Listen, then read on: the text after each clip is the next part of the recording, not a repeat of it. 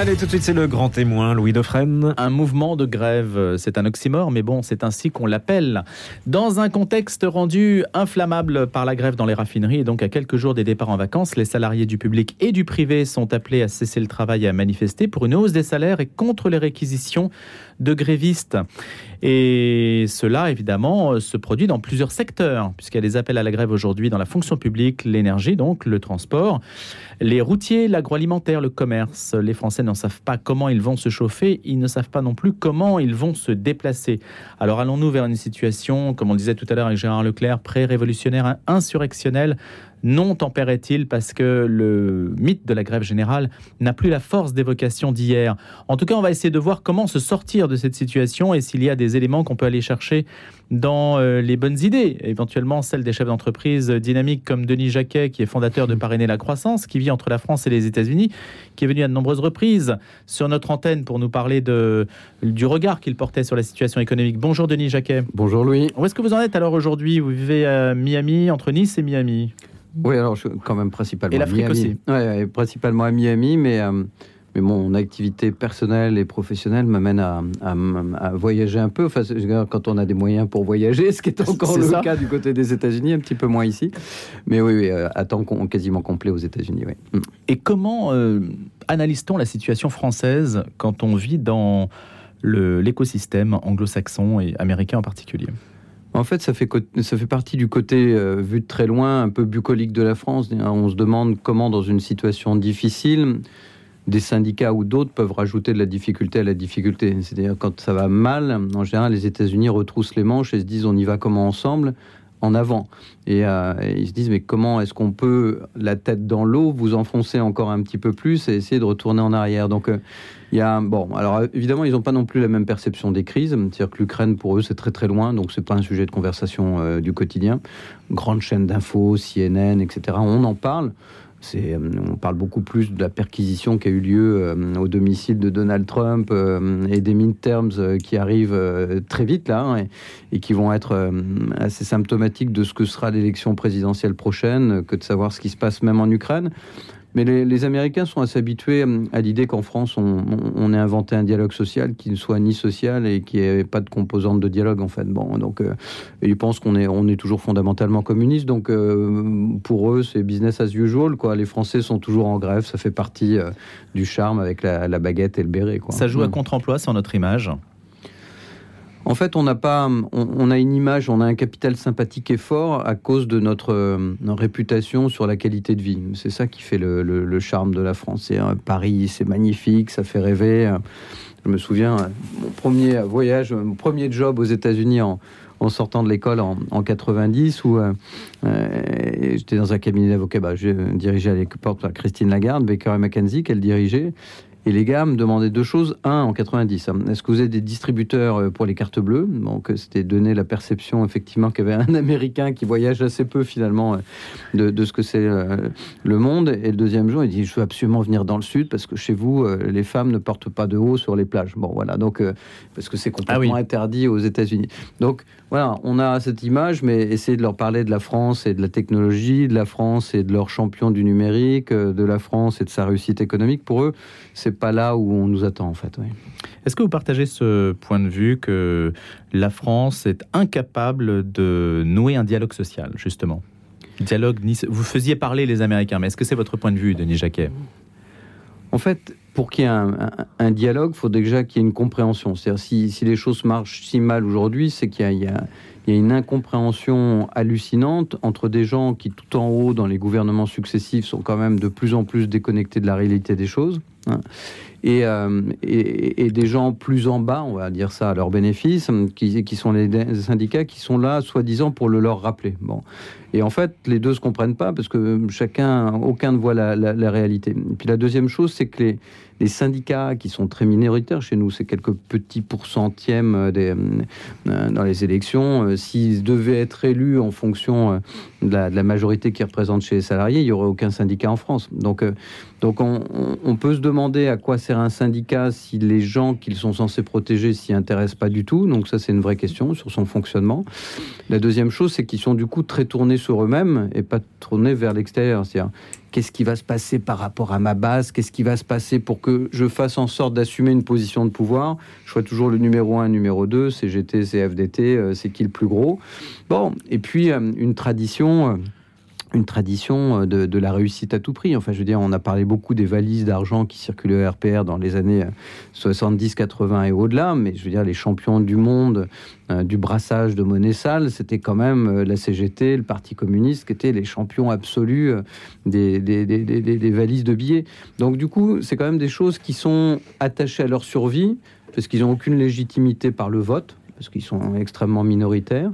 Donc leur seule légitimité est par l'action et souvent par l'action violente. Alors la CFDT a fait des choix différents en essayant d'avoir un vrai dialogue et je pense que c'est un, un des syndicats plutôt intelligents qu'on est sur la, sur la place. Oui, mais alors quand on est intelligent, apparemment, ben, on n'a pas de pouvoir quand on est intelligent, ah puisque là, la CGT marque son pouvoir de manière très forte. Le, truc, c'est que la CGT a un pouvoir très fort sur des choses très emblématiques et des choses très bloquantes. Donc, euh, essayer d'échapper, je dis bien d'échapper à la CGT euh, quand vous êtes à la RATP, à la SNCF, etc. Enfin, c'est votre intégrité physique qui est en jeu. Tous ceux qui parlent un peu de temps en temps ou disent en gros, si je fais pas grève avec les autres, je me fais ou tabasser, ou si je me fais pas tabasser, je me fais ostraciser. Euh, j'ai plus de mission, j'ai plus d'avantages, j'ai plus rien. Enfin, je ne sais pas si nos auditeurs savent qu'aujourd'hui, il y a un ou une DG à la Tour Eiffel. Celui qui règne en maître, c'est la CGT. La CGT, on n'a jamais réussi à privatiser la Tour Eiffel le soir pour faire des trucs qui rapporteraient une fortune à la mairie de Paris, notamment, qui en bénéficie, parce que la CGT a dit tu ne travailleras jamais après 11 heures du soir. Et donc, on évacue euh, tous les participants des plus grands congrès. Euh, le salaire moyen est à peu près de 5000 euros alors qu'il n'y a pas de cadre. Et en gros, personne ne part parce que la CGT garantit à vie un emploi. Fait, je veux dire, la CGT dirige la Tour Eiffel, qui est juste l'emblème du monde en plus éventuellement un peu capitaliste, qui fait notre émerveillement. Donc, ces gens sont pour moi plus des terroristes que des syndicats. Donc, euh, et ils sont là pour leur propre survie. Ben, je veux dire, à partir du moment où vous êtes là pour soi-disant les, défendre les gens, que vous les bloquez chez eux, vous les, leur empêchez de travailler, et donc que vous contribuez à dégrader une situation économique qui est en train de s'écrouler, vous êtes un criminel. Vous n'êtes pas en train de les défendre, parce que ce que vous cassez aujourd'hui se retournera contre ceux que vous êtes censés défendre demain. Je veux dire, si on participe à la récession de ce continent, on n'est pas un sauveur de l'humanité et du dialogue social. On est un criminel contre les plus, les plus démunis. Qu'un type 150 grévistes assumés sur les dépôts qui sont minoritaires et qui gagnent trois fois le revenu moyen des, des Français, ça profite à ces 150 gars qui gagnent 5000 balles par mois. Et ça va être effectivement la misère pour tous ceux qui, eux, gagnent vraiment moins que le SMIC.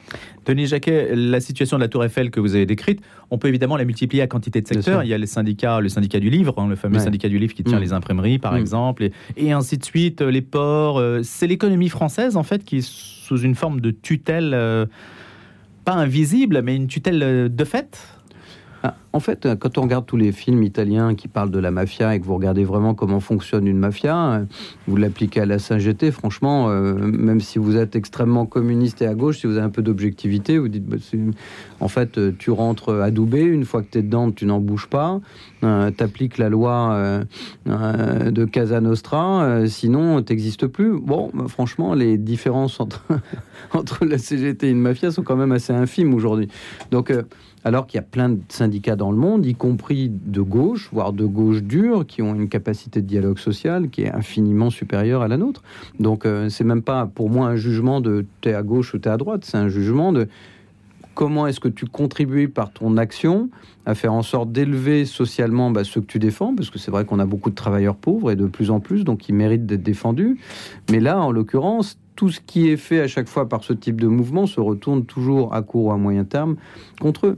quand vous regardez aux États-Unis, à un moment donné, les États-Unis sont pas parfaits. Hein, je suis pas en train de vous dire que c'est un pays de rêve. Il y a plein de choses qui fonctionnent pas bien. Mais le marché fonctionne en ce moment. C'est un marché pour les employés. Donc les employés dictent leurs conditions. À partir du moment où vous êtes dans un marché structuré comme celui de la France par un syndicat et un code du travail, vous êtes certain d'avoir un minimum. Le problème, c'est que votre perspective à long terme, c'est un minimum, jamais un maximum. Aux États-Unis, vous êtes serveur en ce moment, comme tout le monde se met à genoux devant eux pour qu'ils viennent travailler. Ma belle-fille était chez nous cet été. Elle était travaillée dans un club bien connu qui a démarré à Saint-Tropez il y a quelques années, qui est à côté de chez nous.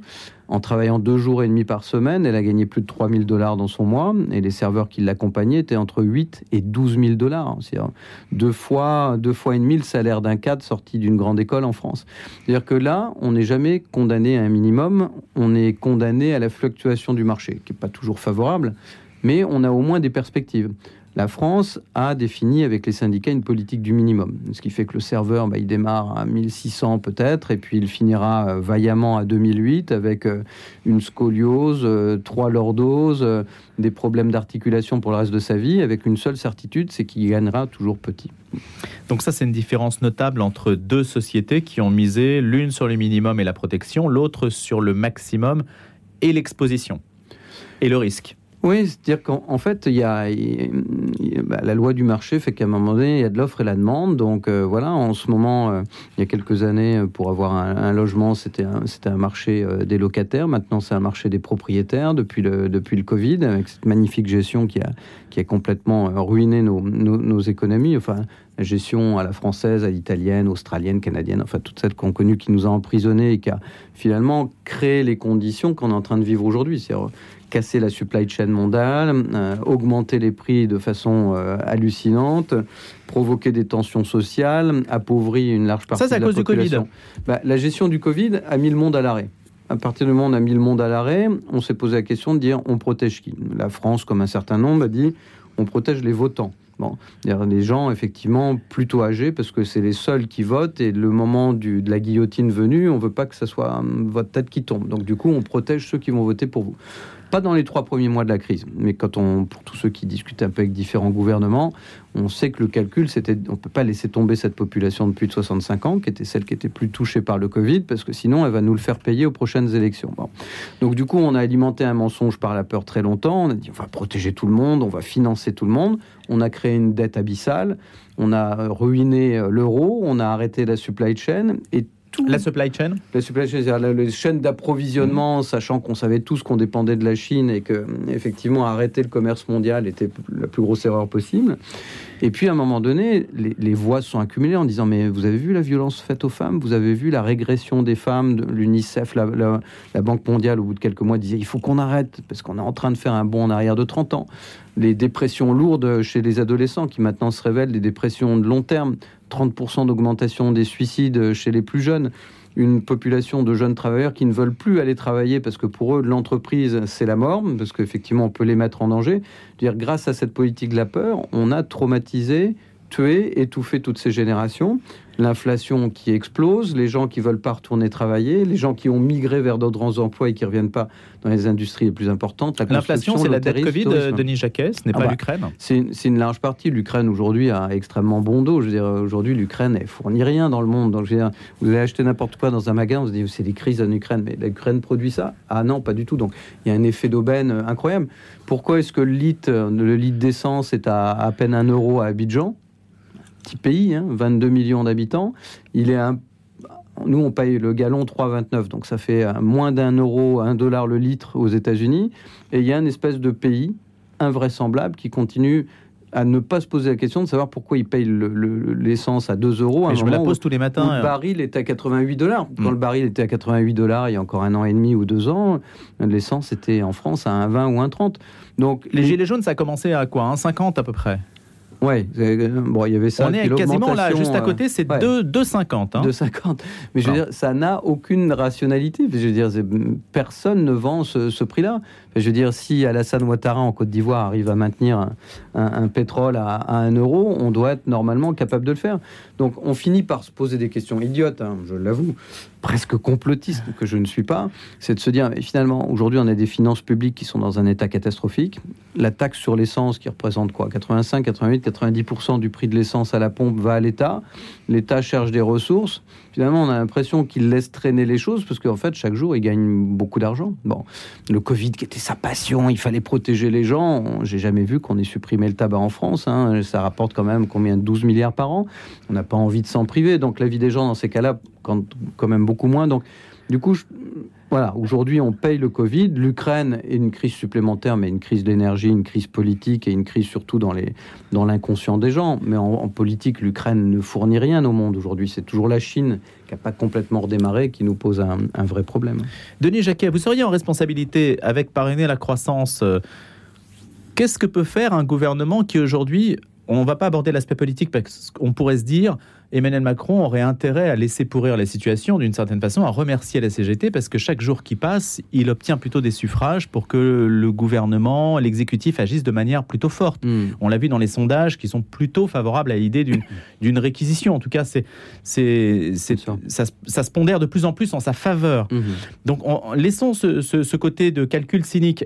Qu'est-ce que l'on pourrait faire dans cette situation-là si vous aviez la possibilité de d'agir en fait sur cette situation Bon, alors déjà, si on reprend aux sources, l'état où on est aujourd'hui est quand même très dépendant des choix qu'on a fait pendant la crise du Covid. Bon, donc euh, déjà, si j'avais été président de la République pendant la crise du Covid, j'aurais vraisemblablement fait comme tout le monde pendant les trois ou quatre premiers mois, et puis après, j'aurais essayé de faire quelque chose d'intelligent et de réaliste.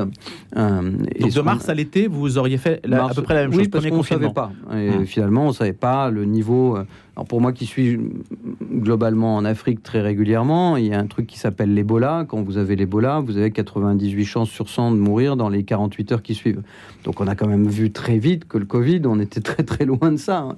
Au final, on a quoi? 12 millions de morts, ce qui est toujours très triste principalement d'âgés et de comorbides. On est 9 milliards d'individus. Ça sera une maladie qui restera. L'INSEE a sorti ses statistiques il y a deux mois. La surmortalité est quasiment inexistante en France. Donc voilà, on, voit maintenant effectivement ce qu'on a. Donc déjà, j'aurais pas fait cette politique canadienne, australienne, italienne, française d'enfermer tout le monde uniquement pour protéger et chinoise hein. de, protéger les salles de réanimation de quoi d'une moins d'une vingtaine d'hôpitaux français qui avaient un problème quand la plupart des autres étaient fermés. Enfin moi je suis né à Flers dans l'Orne. Pendant le Covid il y avait des lits mais ils étaient vides parce que personne n'y allait. Bon. Donc euh, déjà j'aurais pas fait ça et j'aurais déjà pas détruit effectivement la moitié de l'économie euh, planétaire par égoïsme euh, purement électoral. La deuxième chose c'est que c'était une opportunité incroyable de dire comment on va se relever de tout ça ce qu'on n'a pas fait pendant le premier quinquennat, c'est de faire une politique numérique d'enfer avec l'Europe, parce qu'on n'a aucune ambition numérique dans ce pays, et que c'était le moment de dire, bah, on n'est plus à ça près, on s'est endetté pour juste colmater les fuites immenses qu'on était en train de créer avec le Covid. Bah, allons jusqu'au bout et endettons-nous au moins pour s'acheter un avenir plutôt de réparer le présent. Investissons. Donc investissons. On l'a pas fait. Et puis quand arrivent des mesures comme ça, qu'on est en train de vous parler d'une récession possible en Europe, euh, que l'euro a perdu pratiquement euh, toute valeur euh, par rapport au dollar, qu'on voit que les PME, ce que j'annonçais déjà dans mon bouquin, euh, il y a plus d'un an et demi, euh, sont en train d'accélérer dans les défaillances d'entreprises qui vont de façon colossale en France. Et sans même passer par le redressement judiciaire, on voit directement aujourd'hui à la liquidation. C'est juste, quand je disais ça il y a un an et demi, les mecs me disaient, mais non, il y a des PGE, on alimente, on leur donne. Je dis, mais à un moment donné, donc, les PGE sont les plans de soutien, va, va s'en mmh. aller, on va s'apercevoir qu'il fait très froid en dessous. Et donc, mmh. bah, c'est le moment d'accélérer et de dire, bah, tant qu'à être endetté, autant être endetté pour l'avenir. Donc ça, c'était la première chose à faire. Et quand vous avez une crise comme ça, êtes au bord de la récession et que vous avez 150 imbéciles qui, qui ferment une, une raffinerie, qui bloquent tout le pays, qui sont minoritaires et qui n'arrivent même pas, qui imposent à la majorité de se taire, dites qu'à un moment donné, les réquisitions, vous attendez pas deux semaines, vous attendez pas trois semaines, vous les faites au bout de 48 heures. Et avec l'assentiment de la population, et si elle vous aime pas, vous en foutez, vous êtes, vous serez pas réélu dans quatre ans, c'est votre dernier mandat. Donc à un moment donné, euh, au moins, à défaut d'avoir de la vision, on peut avoir du courage. Donc euh, moi, je m'attendais euh, dans un deuxième mandat à avoir un peu de courage. Est-ce qu'on n'est pas en stagnation, euh, Denis Jacquet, puisque vous dirigez Parrainer la croissance? Est-ce que la croissance n'est pas un mythe qui a disparu il y a 40 ans et aujourd'hui, on est de toute façon, Covid ou pas, dans une stagnation permanente? On est obligé de créer de la monnaie qui se déprécie à mesure que le temps passe pour renflouer des caisses qui, hmm. qui fuitent partout bah, on, est obligé d'inventer des fausses valeurs, ce qu'on avait fait avec le numérique, parce que finalement, quand vous regardiez, notamment pendant le Covid, euh, la valorisation des Amazon, etc., c'était hallucinant. Hein. Dire quand moi j'avais quelques actions, parce que je fais un peu de trading de temps en temps, quand j'ai vu qu'elles étaient à 2400 dollars, je me suis dit, je les vends, je les vends, c'est incroyable. Euh, elles ont monté à 3400, et puis aujourd'hui, elles sont à peine à la moitié. Donc il y a une correction qui était nécessaire. Les valorisations étaient dues. À défaut d'inventer une vraie croissance durable, qui profite à tous. On a inventé une croissance de valorisation qui profite uniquement à quelques-uns et qui était, pour moi qui suis très libéral, absolument C'est malsain, ça. insupportable, insupportable, et complètement déconnecté de toute, de toute réalité. La deuxième, c'est que quand on a créé une, un monceau de dette, qu'on vient de le faire pendant le Covid et qu'on continue à faire aujourd'hui, le problème, c'est que sans croissance, comment vous remboursez la dette? Donc, euh, du coup, vous êtes obligé de faire n'importe quoi pour qu'il y ait un minimum de croissance. Et si vous n'avez pas de croissance, vous semblez en récession. Alors, de façon cynique, peut-être qu'un bon crack, euh, on remet tous les compteurs à zéro, euh, on éponge les dettes, certains vont les éponger pour d'autres, alors c'est pas les mêmes. Euh, et, et, effectivement, on pourrait se dire que c'est peut-être une solution. On l'a déjà fait plusieurs fois dans l'histoire. Hein. La dernière, la grosse en 2008-2009. Donc ça, c'est un scénario possible en disant c'est tellement endetté, on pourra jamais rembourser. Soit on compense par de la croissance, soit tout s'écroule, on remet les, les ardoises, on, efface les ardoises et puis on repart à zéro. C'est pas totalement impossible que ce scénario prévale si à un moment donné les plus grands acteurs économiques estiment que c'est aussi leur intérêt que de repartir de ce, de ce genre de scénario. Donc en réalité, on ne sait pas. On pense que les conditions de la récession, selon le FMI et d'autres, sont là pour l'Europe. A priori, les États-Unis pourraient y échapper, mais dans un monde aussi interdépendant, euh, une Europe euh, qui s'écroule, c'est quand même des États-Unis qui vont pas très bien. Donc euh, voilà, tout le monde dépend de tout le monde. Mais l'inflation est aussi très forte aux États-Unis. L'inflation est aussi très forte, mais elle a aux États-Unis, il y a un vrai plein emploi. C'est-à-dire qu'en fait, on a parlé de grandes démissions, de trucs qui est juste une absurdité totale. Il y a une grande migration, c'est-à-dire qu'en fait, beaucoup de gens qui exerçaient des métiers ne veulent plus les exercer, se sont formés et sont allés dans d'autres professions. Et donc, du coup, on les retrouve pas dans les professions dont on a besoin, hôtellerie, tourisme, restaurant, on les retrouve pas le Covid leur a fait tellement peur que dès qu'il y a un métier en contact avec le public, ils veulent plus le faire. Parce que si d'ici demain il y a ce métier, je ne veux pas être en contact avec le public parce que je vais mourir. Alors je pense que ça a passé parce que les gens se sont aperçus maintenant que c'était quand même une vague supercherie et que finalement les gens sont pas morts. Alors je dis ça vraiment sans, sans méchanceté, hein. mais ils sont pas morts statistiquement mmh, et mathématiquement parlant, mmh. pas humainement et, et, douloureusement parlant. 12 millions sur 9 milliards, c'est vraiment une des, des, des, petites épidémies de, de, des deux derniers siècles. Et donc, du coup, peut-être qu'ils vont y revenir progressivement en disant que, mais euh, je veux dire, moi hier, je passais mon check-up annuel dans un hôpital euh, pas très loin d'ici, et on me disait, bah, en fait, tous les soignants sont partis dans l'intérim. Bah parce que grâce à l'intérim, finalement, ils sont payés euh, deux fois plus cher avec des conditions de travail qu'ils choisissent, mmh. alors qu'on aurait pu choisir d'investir sur eux. Donc, pour la, la, question sur la croissance, c'est qu'on est obligé de l'alimenter pour rattraper la dette. Sauf si à un moment donné, on estime qu'on va éponger la dette et, et qu'on va, on, on, va tout nettoyer et repartir de zéro. Ce que les États pourraient faire, mais beaucoup vont y passer au passage. Denis Jacquet, un dernier point. Mmh. Vous êtes fait soigner en France. Ça reste ouais. quand même un pays qui a des qualités. Et pas aux États-Unis. Ah, bien sûr, non, mais. Dire, aux États-Unis, vous êtes obligé de vendre un rein pour vous faire soigner, non? Ouais, alors oui, Allez, en 30 secondes, on a. Oui, alors, un, effectivement, bon, j'ai la chance d'avoir pris une mutuelle aujourd'hui où je peux me faire soigner où je veux, mais j'ai mes habitudes. Donc, ouais. au bout d'un moment, bon, on prend un peu d'âge, on prend des habitudes. Puis, quand tu es soigné par quelqu'un qui te connaît, donc du coup, c'est ouais. même mieux. Mais ce que j'ai fait hier, j'aurais pu le faire aux États-Unis. Donc, à partir du moment où on est capable de se payer une mutuelle, tout se passe plutôt pas mal. Mais c'est vrai que la France, sur l'éducation et la santé, reste un pays euh, fantastique. Mais pour combien de temps Merci beaucoup d'avoir été notre invité ce matin, Denis Jacquet, fondateur de Parrainer la croissance. Je vous souhaite une bonne journée. À bientôt pour une prochaine analyse sur notre situation économique et sociale.